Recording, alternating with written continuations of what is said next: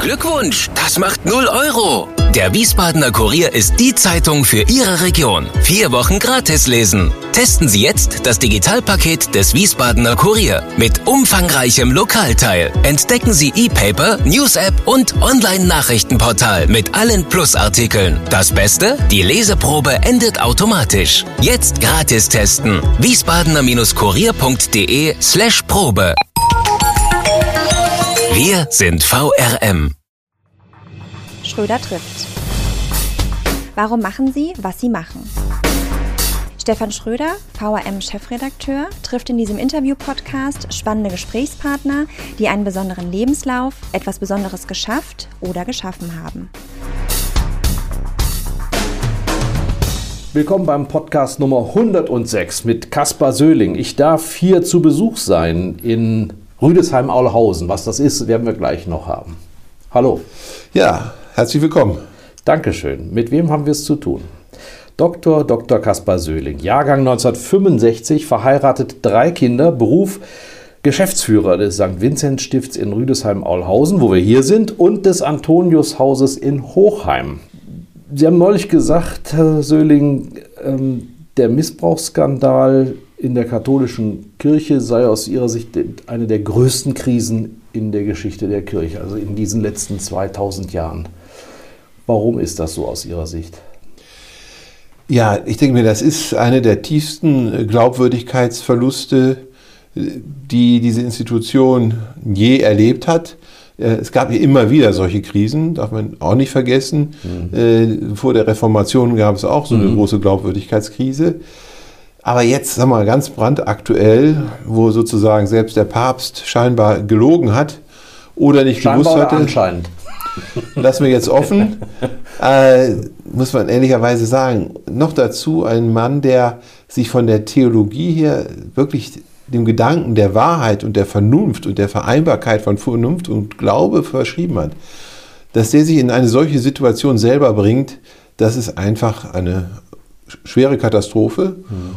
Und äh, man hat den Eindruck, dass mit Papst Franziskus ähm, ein Papst da ist, der gerne die Kirche reformieren will, aber äh, der offenkundig Schwierigkeiten hat, äh, das in Rom auch wirklich durchzusetzen. Und mhm. insofern ähm, eskaliert diese Krise. Sie ist eben auch nicht nur eine Krise in Deutschland, das ist ein zweiter Faktor, mhm. sondern es ist eine globale Krise, äh, Missbrauchsskandale äh, gibt es äh, wirklich auf jedem Kontinent.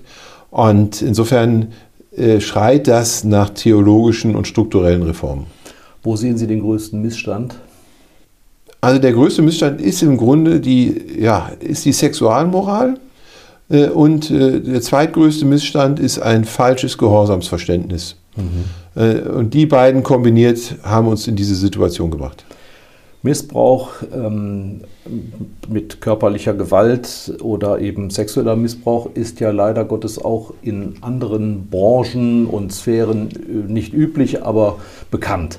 Was macht den Skandal in der katholischen Kirche aus Ihrer Sicht aus? Naja, dass wir eigentlich den Anspruch haben, dass bei uns sowas nicht passieren soll und darf. Ich meine, das habe ich hier im Vinzenzstift ja erlebt, als ich kam da kam das Heimkinderthema auf, was wir dann eben aufgeklärt haben. Und diese ehemaligen Heimkinder, die haben ganz klar gesagt, ja, der Staat hat uns von unseren Eltern weggenommen, weil er den Eindruck hatte, wir werden da schlecht behandelt. Er hat uns in die Obhut der Kirche gegeben, weil er davon überzeugt war, da ist äh, der richtige schützenswerte mhm. Rahmen. Und genau in diesem Rahmen haben wir Gewalt und auch sexuellen Missbrauch erfahren. Und das ist einfach eine absolut unmögliche und unglaubwürdige Situation. Ist äh, einer der großen Missstände auch der Missbrauch von Verantwortung? Mit Sicherheit gehört das mit da rein. Also da spielen aber immer zwei mit. Also der, der die Verantwortung äh, missbraucht, ja. aber auch die, die zugucken, mhm. ja, die das zulassen, dass Amtsmissbrauch, Machtmissbrauch passiert, die nicht laut Hals geschrien haben. Und insofern gibt es da eine Wechselwirkung. Äh, das konnte man hier erleben und das kann man aktuell auch wieder erleben. Sie sagen aktuell, eigentlich nannte man das Jahr 2010 als den Gipfel des Skandals oder als alles so an die Oberfläche kam. Da sagten Kenner, mein Gott, bekannt ist vieles schon vorher. Auch jetzt können wir sagen, vieles weiß man schon. Warum ist das anlässlich der Veröffentlichung dieses Gutachtens in München nochmal eskaliert. Ist das auch aus Ihrer Sicht nochmal eine Stufe mehr oder ist es einfach nur jetzt, weil es in die Zeit passt oder weil man, ähm, weil ein Papst darin verwickelt ist? Also die Verwicklung mit dem Papst spielt natürlich eine große Rolle, äh, ganz klar. Äh, noch dazu, äh, wo er sich ja selber so ausführlich geäußert hat, mhm. da, so oder über seine Berater, wie man das jetzt auch nennen mag. Ähm, das schon. Die Schwierigkeit ist die, man hat eigentlich 2010 mit dem MAG-Gutachten äh, eine wirklich starke positive Initiative gestartet von Seiten der Bischöfe. Und äh, die, ich sag mal, die strukturellen Erkenntnisse, die dieses Gutachten hervorgebracht hat, sind wirklich nach wie vor der Maßstab, wirklich gut. Aber man hat eben einen Webfeder da drin gehabt, äh, dass man die Akten nicht ordentlich freigegeben hat. Und dann hat man gedacht, okay, dann müssen die Bistümer nochmal einzeln aufarbeiten. Und was wir momentan erleben, ist, dass im Grunde jedes halbe Jahr irgendein anderes Bistum hm. sozusagen nacheinander nochmal einen Bericht wieder vorlegt. Also wir müssen kurz erklären, äh, diese mysteriösen Buchstaben MHG, ich musste auch nachschauen, stehen für Städte. Mannheim, Heidelberg, Gießen. Das ist auch ähm, symptomatisch, weil das ja auch eine gemischt zusammengesetzte Gutachtergruppe gewesen ist. Das waren also äh, nicht nur Kirchenleute, sondern Geriatriker, ähm, Rechtler, äh, ja, Soziologen die dieses Gutachten verfasst haben. Aber wie Sie gerade gesagt haben, die Daten haben die nicht selber gesehen, sondern die wurden ihnen zugeliefert. Genau, die haben im Grunde äh, die Ordinariate gebeten, ihnen Kopien von den Akten zu geben. Ja. Sie sind nicht selber in den Archiven gewesen, sie haben nicht selber die Personalakten durchgeflügt. Und das ist natürlich ein Handwerksfehler und vor allen Dingen auch ein Indikator dafür, dass die Bischöfe quasi irgendwie dann doch noch die Finger im Spiel haben mhm. wollten, bei aller Unabhängigkeit. Ja. Ob die Erkenntnisse so großartig anders gewesen wären, wenn das anders gelaufen wäre, das sei mal dahingestellt. Aber, ähm, also die strukturellen Erkenntnisse, aber allein die Tatsache, sozusagen so eine Ausgangsposition geschaffen zu haben, ja. hat einfach die deutsche Kirche in eine schwierige Situation gebracht. Hm. Und der nächste Fehler war dann eben zu sagen, ja, dann wird jetzt nochmal jedes Bistum einzeln aufarbeiten. Das führt eben dazu, dass wir ähm, ja, halbjährlich äh, hier momentan irgendwelche Berichte bekommen und die äh, ja, jeden Menschen äh, das Herz bluten lässt. Ja. Der äh, Bischof von Limburg, Georg Betzing, hat Sie zum, ich muss es vorlesen, bischöflichen Beauftragten für die Implementierung des MHG-Folgeprojekts Betroffene hören, Gedankenstrich Missbrauch verhindern im Bistum Limburg ernannt. Das war aber schon im Oktober 2020. Und dann gab es ja schon ein Verfahren, das angelaufen ist. Also das heißt jetzt in meinen Worten, was machen wir jetzt? Wie gehen wir jetzt damit um? Genau. Was wir da wissen. Und wie wollen wir verhindern, dass es wieder so kommt? Genau. Also das Bistum Limburg hatte, als die Ergebnisse dieser ersten MAG-Studie da war, haben die gesagt, das halten wir nicht aus. Wir müssen A wissen, was ist in Limburg wirklich nochmal gelaufen. Also mhm ich sage nochmal, wirklich eine unabhängige Aufarbeitung, wo die in Akten reingucken durften. Das haben sie auch getan. Und die, die durften in die Akten. Die durften alle in die, ja, ja, das ist jetzt passiert. Und äh, da war dann ein Lernprozess da und vor allen Dingen war der Auftrag, sozusagen strukturelle Mängel zu identifizieren, systemische, so nennt man das dann, systemische ja. Mängel zu identifizieren, die Missbrauch begünstigt haben oder begünstigen. Mhm. Und das haben die im Grunde erarbeitet. Ich war Teil einer Arbeitsgruppe aufgrund der Erfahrung, die ich auch hier von Olhausen hatte. Kommen wir gleich noch drauf, ja. Und äh, da eingebracht habe. Und die haben ungefähr 60 Maßnahmen definiert, die äh, sozusagen, die dazu beitragen sollen, dass Missbrauch in der katholischen Kirche am besten nicht mehr passiert oder wenn er passiert, dass er dann transparent, stringent, betroffenenorientiert äh, bearbeitet wird. Und Sie sind jetzt der Master des Masterplans, der bis, ich glaube, Ende 2023 abgeschlossen sein muss. Das hört sich ja auch an wie ein Feldzug, den Sie da führen, so strategisch, wie Sie da vorgehen. Also Feldzug klingt so ein bisschen, ähm, wie soll ich sagen, da wäre ja die Frage, gegen wen soll ich Krieg führen? Mhm. Also ich, ich, ich sage immer, ich habe immer ein anderes Bild dafür. Mhm. Ich sage immer, ich bin Gastdirigent. ja, äh, ich, ich, bis zum Limburg bin ich Gastdirigent. Ich bin jetzt drei Jahre da. Mhm. Äh, wir führen alle gemeinsam, das ist das Entscheidende, alle, von der Kirchengemeinde bis zum Generalvikar, bis zum Bischof, ein Stück auf. Und das mhm. heißt Umsetzung dieser 60 Maßnahmen. Und alles hört auf mein Kommando. Und ich dirigiere und gebe ja. den Einsatz, damit das Stück ordentlich aufgeführt wird. Ja. Darum geht's. Ja. Und äh, das heißt nicht, ich selber spiele äh, das Instrument, ganz mhm. wichtig, äh, sondern ich sorge dafür, dass eben sozusagen jede, jeder seinen Einsatz hat und die Noten spielt, die er bekommt. Mhm. Und das ist eigentlich meine Rolle äh, in dem Ganzen. Und, äh, und ich sage dann immer, und denkt dran, alle gucken uns zu, uns mhm. allen zu. Hören nicht nur mir oder hören. Ja. Also darum geht es eigentlich. Und es geht nicht um Feldzug gegen das Bistum, sondern gemeinsam mit allen Beteiligten äh, diese Sachen umzusetzen. Und, und das, der Maßnahmenkatalog ist halt total umfassend. Der ähm, geht von der Personalaktenführung, die mhm. eben verändert wird, äh, bis äh, veränderten sexualpädagogischen Konzepten, bis Beschwerde-Hotline, bis äh, Gleichstellungsverordnung, keine Männergremien mehr, strukturelle Veränderungen. Also ein, ein großes thematisches Feld. Sie sind Gremienprofi, kann man sagen. Sie haben den legendären Bischof Kamphaus, der hier seinen Altersteil hat, gerade 90 Jahre alt geworden ist, in eine neue Wohnung vor einiger Zeit gezogen ist, wie ich gehört habe. Sie haben dem als persönlicher Referent gedient, ich glaube neun oder zehn Jahre sogar. Da lernt man ja auch vieles kennen. Sie sind selber auch dann mit Gremien zusammengerasselt in einer anderen Phase. Sie haben ein ähm, bemerkenswertes Kindergartenkonzept entwickelt. Wo glauben Sie, sind die größten Barrieren, ähm, über die Sie und Ihr Orchester springen müssen, bis das 23 einigermaßen auf den Weg gebracht ist, das Konzept? Die größte Barriere ist die Gewohnheit. Hm. Die Gewohnheit des Menschen. Täter immer Jute Jange, oder? ja, äh, oder äh, man hat es halt immer so gemacht und jetzt müssen wir es auf einmal anders machen. Ja. Und das ist immer das Schwierigste. Also wenn ein Mensch, ich sag mal, ein völlig neues Arbeitsfeld anfängt, dann ist das was anderes, als wenn mhm. ich im selben Arbeitsfeld dasselbe doch ein bisschen anders machen soll. Und mhm. das ist, glaube ich, so etwas, was wir äh, bemerken.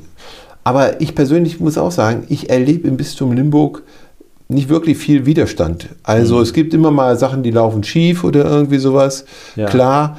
Aber die Bereitschaft, diese Veränderung vorzunehmen, äh, ist grundsätzlich und grundlegend da, weil alle merken, es ist fällig mhm. und weil auch alle merken, äh, dass der Bischof und der Generalvikar voll dahinter stehen und sozusagen den Druck. Da hilft äh, die Hierarchie mal in dem Fall. In dem Fall hilft die Hierarchie.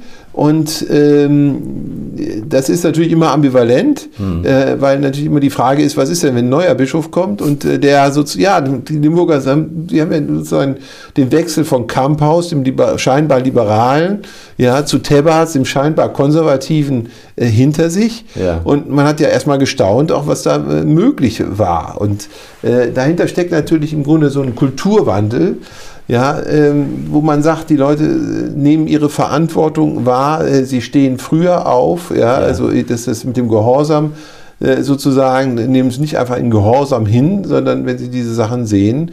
Und sie haben aber auch Wege, über die sie sozusagen ihre Beschwerden äh, strukturiert zum Ausdruck bringen ja, können. So nach ja. Compliance-Verfahren. Ganz genau. So ja. Genau darauf wird es am Ende des Tages auch hinauslaufen. Sie haben ja eine Frage kaputt gemacht. Dankeschön. Ich wollte eigentlich darauf hinaus, dass dieses Bistum, vielleicht auch weil es so jung ist, äh, widerständig ist. Also äh, Thebats van Elst war ja eigentlich eine Ausnahme. Äh, der ist ja auch von oben drauf gesetzt worden, aber das war ja nicht nur Kamphaus. Sie sagen, ähm, ich unterstelle vom Denken her gar nicht so äh, liberal, aber von vielem, was er getan hat. Kim, Kempf war ja auch schon einer, der sich auseinandergesetzt hat äh, mit Rom. Und äh, Betzing gilt ja nun auch als ein Reformbischof. Hat der vielleicht auch leichteres Spiel hier mit der Basis? Betzing? Ja. Nicht nur, weil mit dem Vorgänger einiges schiefgelaufen ist, um vorsichtig zu sein. Ja, beides natürlich. Also ich sag mal, die, die, die Kamphaus Radikal- und Reformkultur die ist natürlich sicherlich auch irgendwo nach wie vor zu spüren. Vor allen Dingen bei dem, ich sag mal, bei, bei den Priestern, die er geweiht hat, die sozusagen in seiner Zeit Priester mhm. geworden sind bis heute. Ähm, die gehen mit einem ganz anderen Verständnis äh, daran. Ja. Ähm, aber es gibt eben auch andere, äh, das ist dann die Tebbats-Generation. Und der Tebbats ist übrigens nicht aufobtrahiert worden, hm. sondern er ist vom Domkapitel äh, bestimmt worden. Also muss man mal ganz klar äh, ja, sagen. Gut, also, gut, dass das auch mal so gesagt äh, wird. Ja, ja, ja, ja. Also so und Klar ist natürlich, die Limburger haben da ihre ganz persönliche Krise erlebt und sie haben gleichzeitig natürlich auch mit dem Aufstand, den sie dann geübt haben, auch positiv Erfahrungen gemacht. Kann man ja mal so formulieren. Ja. So ganz häufig ist es noch nicht gelungen. Selbstdenken äh, schadet nicht. Ja, sozusagen einen selbstgewählten Bischof wieder loszuwerden. ja. ja, Sie lachen aber, warten wir mal ab, was in Köln passiert. Ja. ja. Also äh, das ist noch nicht in trockenen Tüchern sozusagen, ja. dass der wirklich nicht wiederkommt möchte das fast nicht unbedingt aufmachen, aber ich habe mich gerade so geärgert über einen Aufsatz, wo mehr oder weniger behauptet worden ist, da ist eigentlich ein braver Bischof wie Thebats in äh, solche Mühlen geraten, eben in solch ein Widerstandsnest und daran gescheitert und man hat ihm diesen äh, Hausbau einfach nur äh, als Mühlstein umgehängt und dann in die Lahn gestürzt. Er hat auch andere Sachen nicht richtig gemacht. Sie nicken. Ähm, wir brauchen jetzt darauf nicht einzugehen. Das ist nämlich nochmal ein mehrstündiges Thema und wir kommen in einem anderen Zusammenhang nachher nochmal drauf. Was sich im Moment abspielt. Ähm, Ministerinnen katholischen Glaubens schreiben öffentlich Kommentare und fordern die Kirche auf, äh, auf die Kirchensteuer zu verzichten. Andere äh, treten wortlos aus, und zwar zu Hunderten. Und äh, in den letzten Jahrzehnten, ja, wir werden bald, äh, habe ich gelesen, in Deutschland äh, weniger als 50 Prozent äh, Menschen christlichen Glaubens in den Kirchen organisiert haben. Das ist ein Erdbeben. Das sind, das sind mehrere Erdbeben. Wo glauben Sie, ist die Kirche jetzt nicht nur im Bistum Limburg denn wirklich ehrlich bereit, sich zu reformieren? Es gibt ja dieser Tage wieder ähm, erstaunliche ähm, Veröffentlichungen aus dem synodalen Weg von der dritten Versammlung, die stattgefunden hat, bei der auch erstaunlich finde ich, zwei Drittel der Bischöfe diesen Texten zugestimmt haben, in denen Begriffe auftauchen, wie wir müssen über den Zölibat nachdenken oder die Frauen äh, womöglich auch ins Priesteramt zulassen. Sind das so Augenblickssituationen, ich sag mal so gruppendynamische Prozesse, wo man, wenn man dann nach Rom zitiert wird, gleich wieder Abbitte leistet oder kann man das ernst nehmen? Also das, die Frage habe ich mich auch schon gestellt. Äh, was gerade beim synodalen Weg passiert, was ich, ich habe die ganzen Voten ja im Vorfeld äh, auch äh, gelesen und geprüft, inwieweit sie sozusagen bestimmten Maßnahmen von unserem, das ist kompatibel von unserem Limburger, ja, nee, noch mehr. Also das Limburger MAG-Projekt hat ja dem Bischof ein paar klare Aufträge mitgegeben. Ja. Ah. Mhm. Äh, der Bischof äh, soll sich einsetzen, dass äh, Priester mit homosexueller Veranlagung zum Priesteramt zugelassen werden können. Der ist Vorsitzender der Bischofskonferenz. Ja, das war dann eher zufällig. Aber es gab bestimmte Positionen, wo man sagt, nein, das können wir nicht auf Ebene von Limburg sozusagen regeln, sondern mhm. auf weltkirchlicher Ebene. Und diese Themen hat er sozusagen alle ins Stammbuch geschrieben bekommen. Kann man im Internet nachlesen, das sind die Roadmaps, da ist genau ja. verzeichnet, worum er sich äh, unserer Meinung nach äh, für bitte einzusetzen hat. Und, ähm, und das Erstaunliche ist eben, dass das passiert. Er tut ja. es und ja. der synodale Weg äh, nimmt das auf oder hat ähnliche Erkenntnisse. Es ist ja nicht so, dass das alles äh, sozusagen vom Himmel gefallen ist. Äh, aber ähm, das äh, kondensiert sich jetzt da und das mhm. ist schon mal gut. Aber es ist natürlich noch zu wenig ähm, weil, und das ist jetzt im Moment die spannende Frage eigentlich, also das eine ist der synodale Weg sozusagen in Deutschland, der sich aufgrund des Missbrauchsskandals ja. entwickelt hat. Das andere ist ja dieser äh, Synodenweg, den der Papst jetzt initiiert hat. Mhm.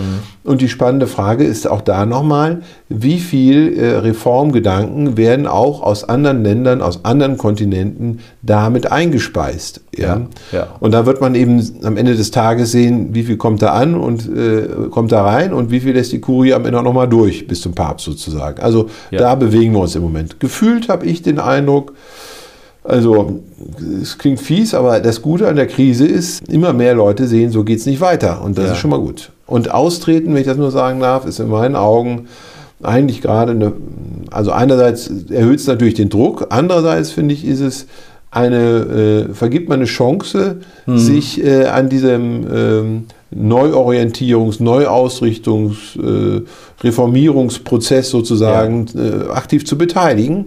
Äh, und das Risiko ist da, dass äh, man dann im Grunde sozusagen den, den, den Erzkonservativen, ja, unsere schönen Kirchen und unsere schönen Strukturen und Mittel und was wir alles da haben, überlässt. Und das mhm. ist natürlich auch eine Gefahr. Mhm. Insofern. Interessantes ja. Argument. Was glauben Sie denn, welche Reformen entscheidend sind ähm, ist es tatsächlich, dass die Frauen endlich auch in der katholischen Kirche gleichberechtigt sein müssen? Oder ist es ähm, das Thema, wie man mit einer Andersartigkeit wie zum Beispiel Homosexualität umgeht? Oder ist es der Zölibat? Was, was sind so die, die Knackpunkte, worüber man sich dann letztlich auch in Rom streiten wird? Also das sind die Knackpunkte, über die man sich in Rom streiten wird. Ob die helfen, am Ende des Tages sozusagen die Krise des Christentums zu bewältigen, das sei nochmal dahingestellt.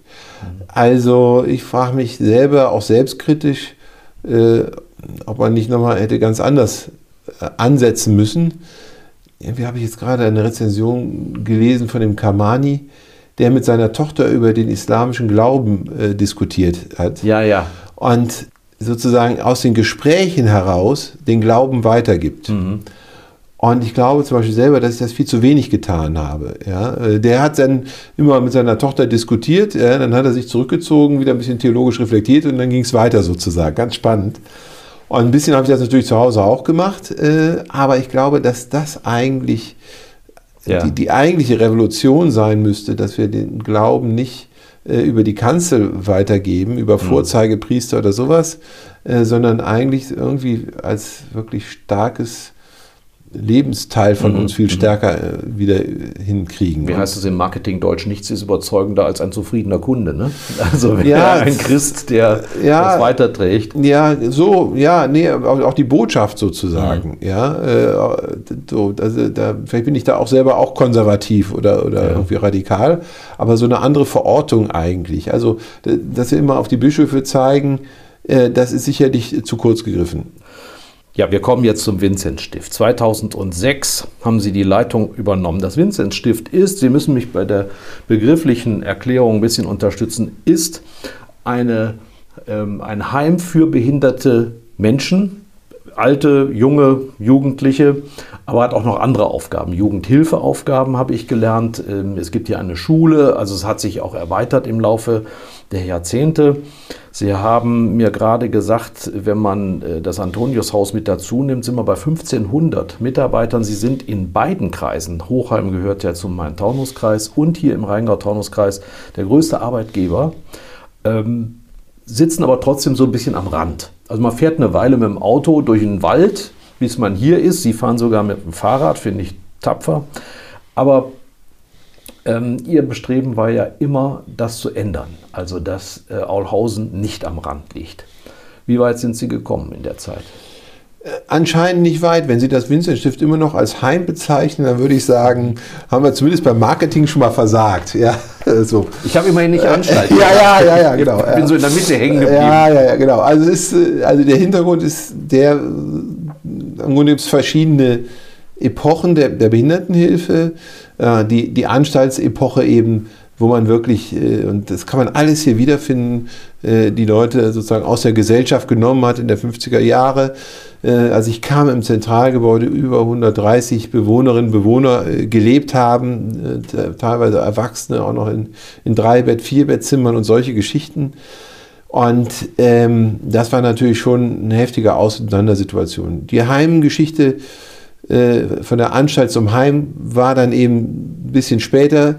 So, und in den 70er Jahren fing man dann an, äh, das ganze sonderpädagogisches Zentrum zu nennen, nämlich zu sagen, es ist eine Sonderwelt, wo aber auch besonders gefördert wird. Und, äh, aber es war immer ein bisschen draußen vor. Mhm. Ja.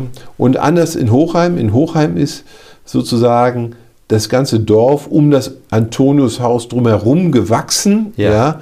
Äh, die haben das quasi da inkludiert. Das war vorher ein Bauernhof, der war sozusagen vor dem Dorf, aber das ist so groß geworden, das ist jetzt ein Teil des Dorfes und alle freuen sich, dass sie einen schönen Park haben. Das ist hier im Vincent-Stift anders. Allhausen ist nicht so richtig groß und wir sind die eine Hälfte davon, kann man fast sagen. Mhm. Naja, was haben wir gemat? Wir haben Aber sagen Sie mir Ihren Lieblingsbegriff für das, wo wir hier sitzen insgesamt? Ist das eine Einrichtung oder ist es ein... Ich finde, Vinzenz Park ist der passende Begriff, ja. weil er im Grunde dokumentiert, aha, es ist erstmal ein Park. Wir sind durchgelaufen. Man kann, kann äh, ja. alle Welt kann hier rein und rausgehen, wie sie will. Der Rheingauer Klostersteig geht hier mitten durch. Mhm. Und ähm, man wohnt hier im Park. Ja. ja. Und wir haben die äh, Zahl der Plätze hier äh, auf dem Gelände halbiert. Ähm, wir haben dezentrale Häuser gebaut oder gemietet von Lorch bis Oberursel. Mhm. Und äh, haben im Grunde sozusagen Inklusion allein schon durch diese Art der Strukturveränderung vorgenommen. Und das Zweite ist halt, dass wir eben nicht sagen, wir sind eine sonderpädagogische Welt, sondern wir äh, öffnen uns, wir gehen raus und wir holen Gesellschaft rein. Ja. Und das haben wir natürlich auch gemacht. Äh, wir haben hier eine inklusive Grundschule in die Förderschule gegründet. Ein Viertel aller Schülerinnen und Schüler der Förderschule sind nicht behindert, wenn man das so sagen darf, wenn das Etikett so stimmt. Mhm.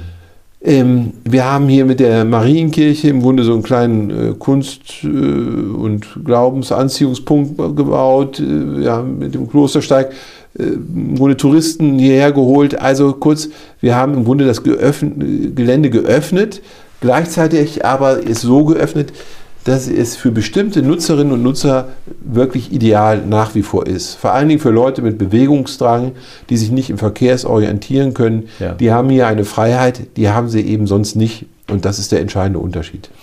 Mir gefällt vor allen Dingen, dass es jetzt nicht spezielle Tätigkeiten zum Beispiel nur für Behinderte gibt, wo man irgendetwas verpackt oder macht, sondern sie betreiben ein Kino in Geisenheim, sie haben einen äh, Dorfladen hier, wo sich jeder bedienen kann und den Nutzen unmittelbar erfährt.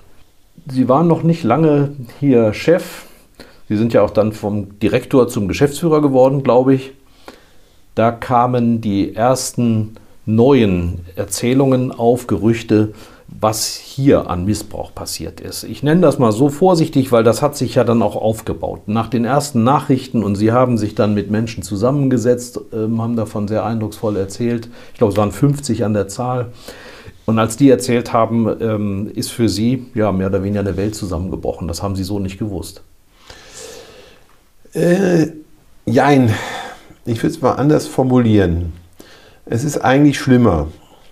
Äh, das Schlimme ist eigentlich, dass seit den 80er Jahren es hier ehemalige Heimkinder gab, die äh, öffentlich äh, sozusagen ihr Schicksal dokumentiert haben.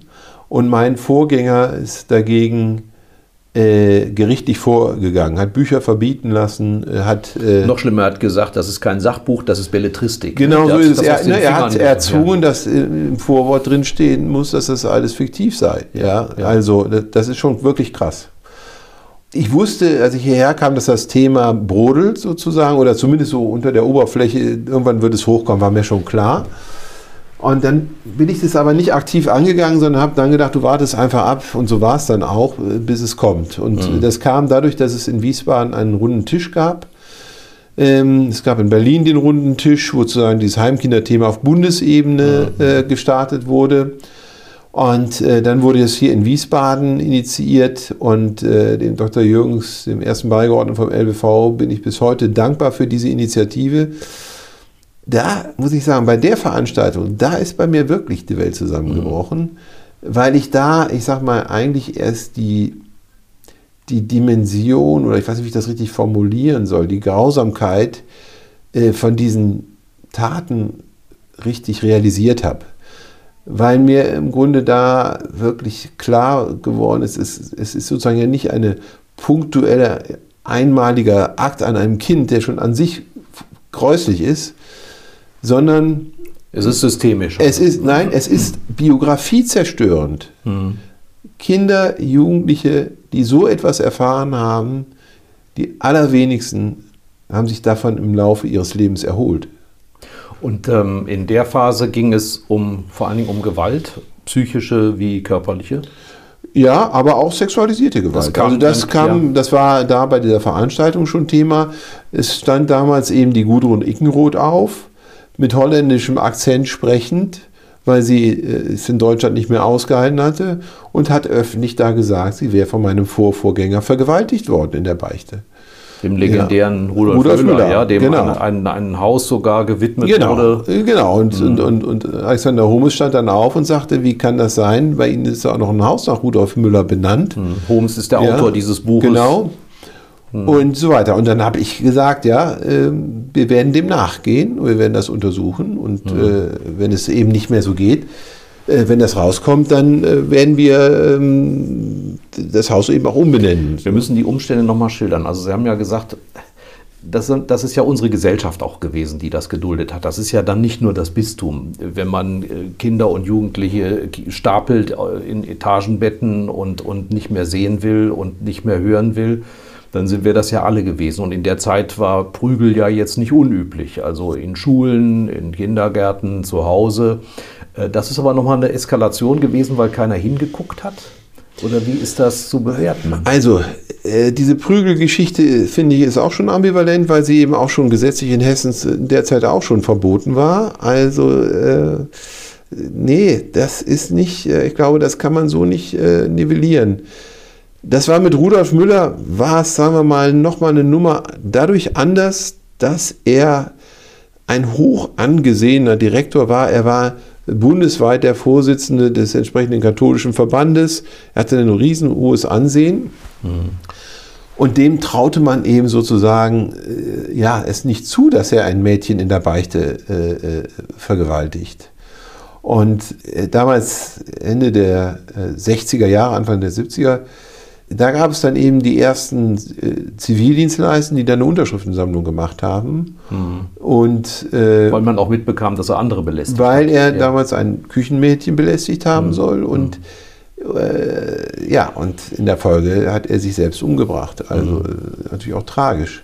Und äh, sein Nachfolger, mein Vorgänger, Ebenfalls hoch angesehen. ebenfalls hoch angesehen, hat äh, das äh, nie äh, glauben können oder glauben wollen oder wie auch immer oder immer abgelehnt, wie auch immer. Aber auf jeden Fall, es war nicht möglich und er hat im Grunde auch alles dafür getan, ja, das Vincent Stift da in der Beziehung unschuldig dastehen zu lassen oder auch umgekehrt muss man sagen, er hat ja auch nachweislich wirklich sich für pädagogische Veränderungen eingesetzt. Das muss man mal dazu sagen. Ja. Er hat dafür gesorgt, dass jeder Mitarbeiter hier eine Selbstverpflichtung unterschreiben musste, äh, dass er nicht schlägt, äh, dass er kein Essen entzieht als pädagogisches Mittel oder solche Geschichten. Weil es offenbar üblich gewesen ist vorher, sonst müsste Off- er es ja nicht festschreiben. Offenkundig war da vorher was, Ja, kann man schon ja. so sagen. Ja.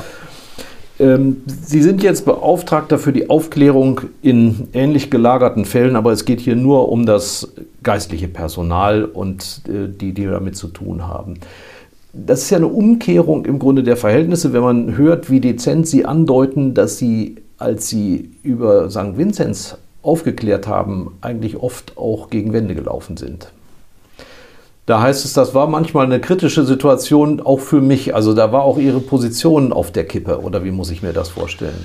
Ja, mein Vorgänger war ja Generalvikar unter Tebatz und ähm, dem gefiel das natürlich nicht. Und äh, das war ähm, das war schon eine, eine, harte Zeit der Auseinandersetzung. Er war gleichzeitig Aufsichtsratsvorsitzender der Josefsgesellschaft, Zu der Sie. zu der das Stift dann in der Zwischenzeit gewandert war. Ja. Äh, und das war natürlich eine kritische Situation, das muss man ganz klar sehen. was ich unterschlagen habe, inwiefern Sie Aufklärung betrieben haben. Sie haben auf zweierlei Weise dann ähm, so äh, Gutachten in Auftrag gegeben, Untersuchungen. Ja, wir haben, wir haben einmal äh, wirklich äh, einen Historiker dran gesetzt, der unabhängig hier über, was ich, anderthalb Jahre als eine der ersten Einrichtungen in Deutschland so eine Aufarbeitung geschrieben hat. Und wir haben parallel dazu ähm, hier ein Team gebildet, was sich im Grunde mit ehemaligen, die sich hier bei uns melden, ähm, denen zur Seite gestanden hat. Also es, es haben sich dann eben Leute immer mehr gemeldet und äh, zum Beispiel, sie wollen dann gerne in die Akten äh, schauen. Ja. Ähm, und äh, wir haben dann aber gesagt, ja, klar, könnt ihr, aber wir lassen euch nicht alleine mit der Akte, sondern wir sind mit dabei, wenn es Fragen gibt und so weiter. Also wir haben sozusagen so persönliche Begleitung auch angeboten. Und äh, das war, glaube ich, ganz gut, diese Mischung von beidem. äh, weil natürlich klar ist, äh, wenn man sich mit diesen Fragen auseinandersetzt, da kommt bei diesen ehemaligen einfach sehr viel hoch. Ja. Und ähm, das Interessante war an diesem Prozess dann, dass auf der einen Seite sozusagen klar dieses ganze Missbrauchs- und Gewaltthema hochgekocht ist und auf der anderen Seite aber auch auf einmal Jugendgeschichte, Kindheitsgeschichte wieder wahrnehmbar wurde für die Betroffenen. Äh, so dass wir dann angefangen haben, bei den Sommerfesten immer einen ehemaligen Treff äh, äh, zu starten. Ja. Äh, Und die ehemaligen einfach eingeladen haben, kommt doch dazu und es gibt ein Treff, ein Frühstück, wie auch immer. So. Ja, und äh, dann, äh, wenn ich beim Sommerfest begrüßt habe, am Anfang kamen dann Beschwerden, sie haben die ehemaligen nicht begrüßt. Ja. Also, Die das ist die, Alumni. sozusagen, Ja. das ist die, fast die schöne Seite oder die, die tröstliche Seite. Also äh, das eine ist, finde ich, so meine Wahrnehmung, ist, dass es ganz wichtig war, dass die Betroffenen wahrgenommen haben, dass wir das wahrnehmen, was da passiert ist, dass wir das nicht wegschieben, nicht ignorieren, nicht totschweigen, sondern dass wir das dokumentieren. Ja? Äh, so. Und das andere war dann eben auch, dass sozusagen sie damit auch nochmal diese andere Seite ihrer Biografie Ja. mitentdecken konnten. Und das ist eigentlich was Schönes. Da finde ich, hat Heim sogar eine positive Konnotation. Im Sinne ja von Heimat und Genau. äh, Zuhause sein. ja, Ne? genau so ist es. Wir kommen zu einer Rubrik, die ich auf ein Wort genannt habe, weil der Ehrgeiz ist, äh, Ihnen sechs Fragen zu stellen, die Sie möglichst kurz beantworten mögen. Okay. Am besten nur mit einem Wort. Hat noch nie einer geschafft, keine Sorge. Sind Sie bereit? Ja, ja, man so. Vor was haben Sie am meisten Angst? Äh, vor einem Mountainbike-Absturz in den Alpen. Dann lassen Sie das doch. Was ist Ihnen eine Sünde wert?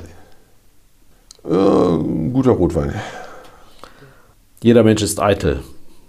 Woran erkennt man das bei Ihnen? An diesen scheiß Doktortiteln. Welcher Mensch ist Ihr Vorbild? Oder haben Sie überhaupt Vorbilder? Ja, habe ich, habe ich. Also äh, ist jetzt doof, aber der Camphaus ist natürlich ein Vorbild. Äh, äh, so, Das ist ja nichts Schlimmes. ja. In welcher Hinsicht? Können Sie das noch kurz Ah, aufschneiden? mit einer gewissen, diese gewisse Radikalität, ja. Ähm, äh, vielleicht nicht, würde ich sagen, was das Thema Armut äh, äh, angeht, aber äh, ich sage mal, radikale Entscheidungen im Sinne des Christentums äh, zu führen. Und wenn ich das sagen muss, fast noch stärker ist äh, Vorbild äh, meine Oma.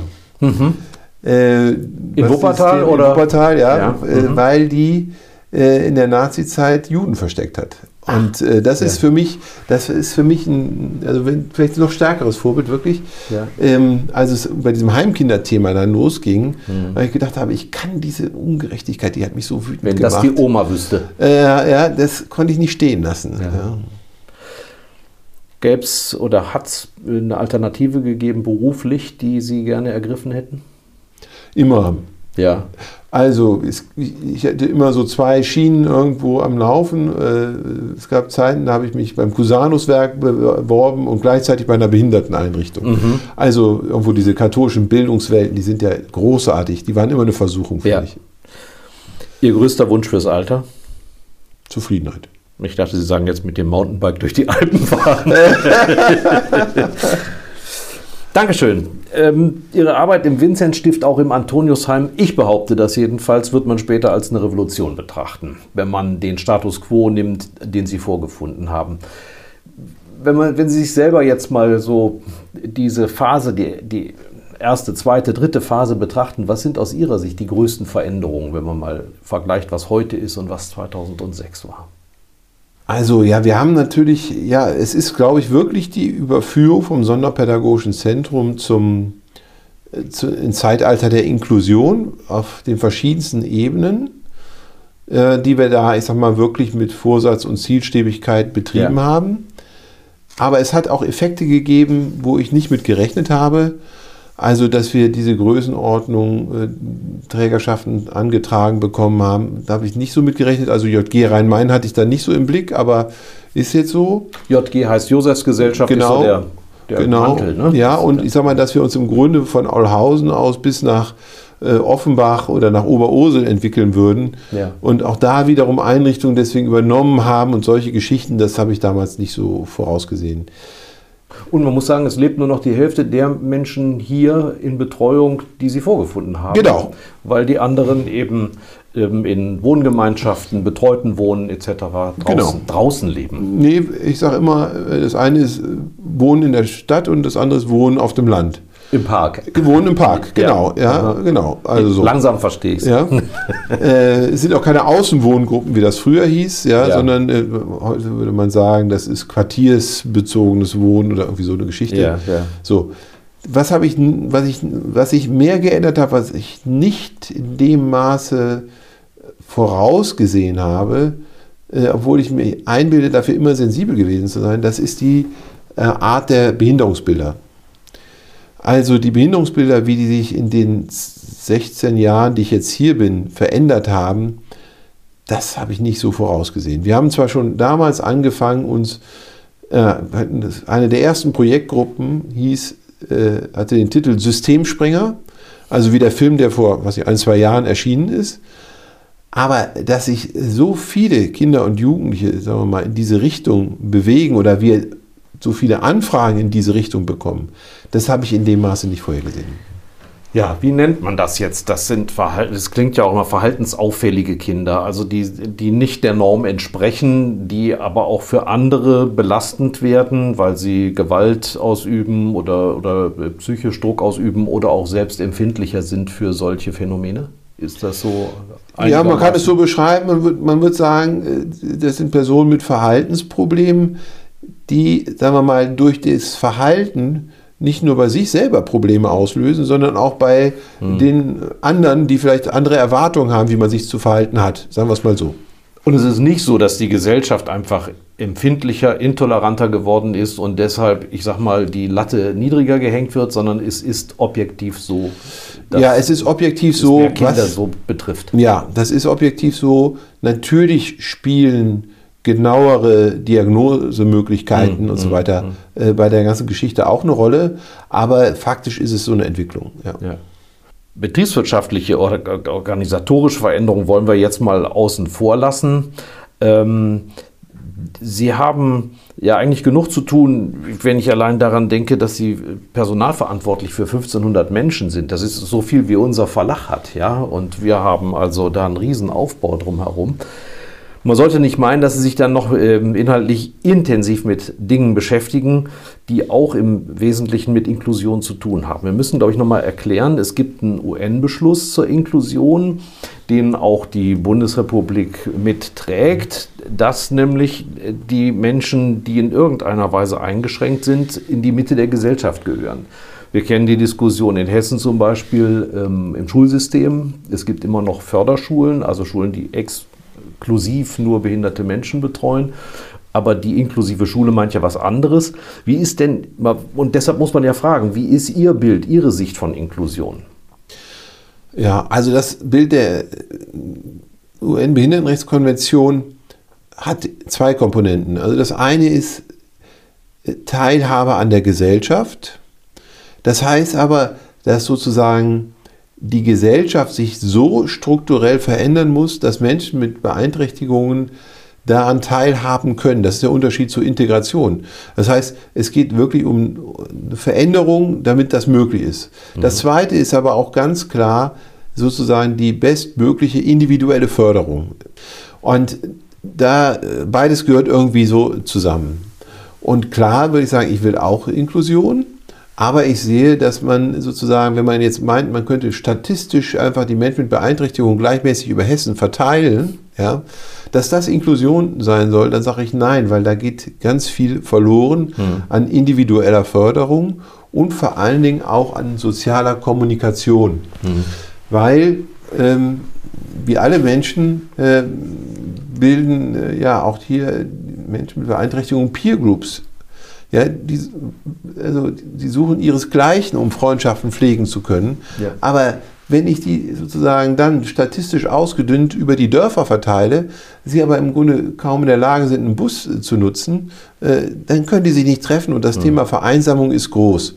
Und deswegen habe ich mich immer dagegen gewehrt. Es gibt so ein Bild von, von Inklusion, da wird verglichen wie eine Gummibärchentüte und man schüttelt die und alle Farben sind gleich verteilt. Ja, wenn ich mobil bin, ja, ist das alles überhaupt gar kein Problem. Aber wenn ich immobil bin, äh, habe ich ein Problem. Und deswegen glaube ich, muss man das mit sehr viel Augenmaß äh, machen. Und, äh, und zwar mit, mit Also das heißt, es braucht weiter eine Schwerpunktbetreuung dann für bestimmte Behinderungen. Der, der Maßstab von Inklusion ist nicht sozusagen äh, die sozialstatistische Verteilung, sondern das, was der individuelle Mensch braucht. Deswegen propagiere ich immer, ich sage immer, es geht darum, nicht ideologisch inklusiv zu sein, sondern menschlich inklusiv. Ja. Nämlich also um den Einzelnen um für, genau zu gucken, was der braucht und für den die Möglichkeiten oder Wahlmöglichkeiten zu schaffen. Und deswegen stehe ich auch dafür, dass wir hier so ein Vinzenzparkgelände nach wie vor haben, weil ich sage, wir schaffen Wahlmöglichkeiten. Manche wollen in der Stadt wohnen, dann können sie in der Stadt wohnen, manche wollen auf dem Parkgelände wohnen, dann können sie im Parkgelände besser wohnen. Und das ist das eigentlich, was für mich Inklusion am Ende des Tages ausmacht.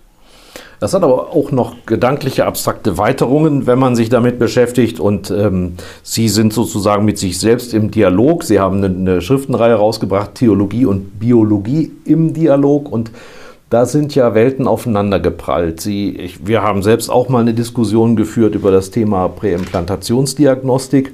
Und ähm, da vertreten Sie bestimmte Positionen, auch von, von Camphaus her, aber auch von Ihrer eigenen von ihren eigenen Studien, die, ja, man könnte fast sagen, diametral dem gegenüberstehen, was im Moment in der Medizin passiert. Sie sagen, die Medizin ist, äh, ist scheinbar auf Zahlen aufgebaut und naturwissenschaftlich objektiv unterwegs. Das führt aber dazu, dass bestimmte Menschen noch, bevor sie geboren werden, ausgegrenzt werden. Können Sie das nochmal spezifizieren?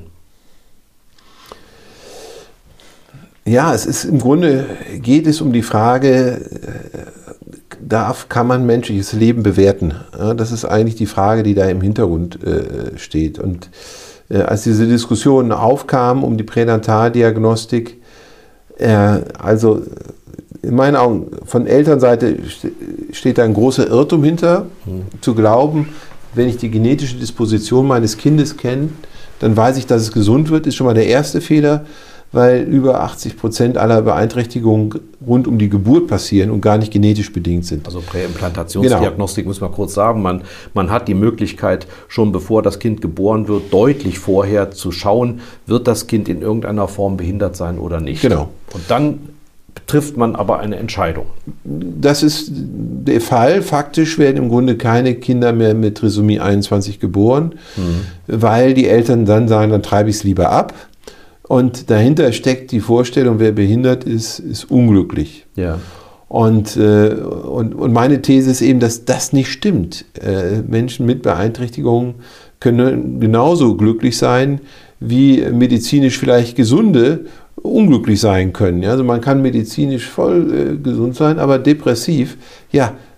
Also insofern muss man einfach diese Aussagen relativieren. Ja. Und, und was mich einfach am meisten stört, das ist eben, dass überhaupt Menschen sich anmaßen, äh, sozusagen über den Wert von Leben bestimmen zu können. Und da bin ich äh, wirklich äh, vielleicht konservativ oder wie auch immer oder durch die Nazi-Zeit geschult, geprägt. Die Nazis glaubten auch sozusagen lebensunwertes Leben vernichten zu können.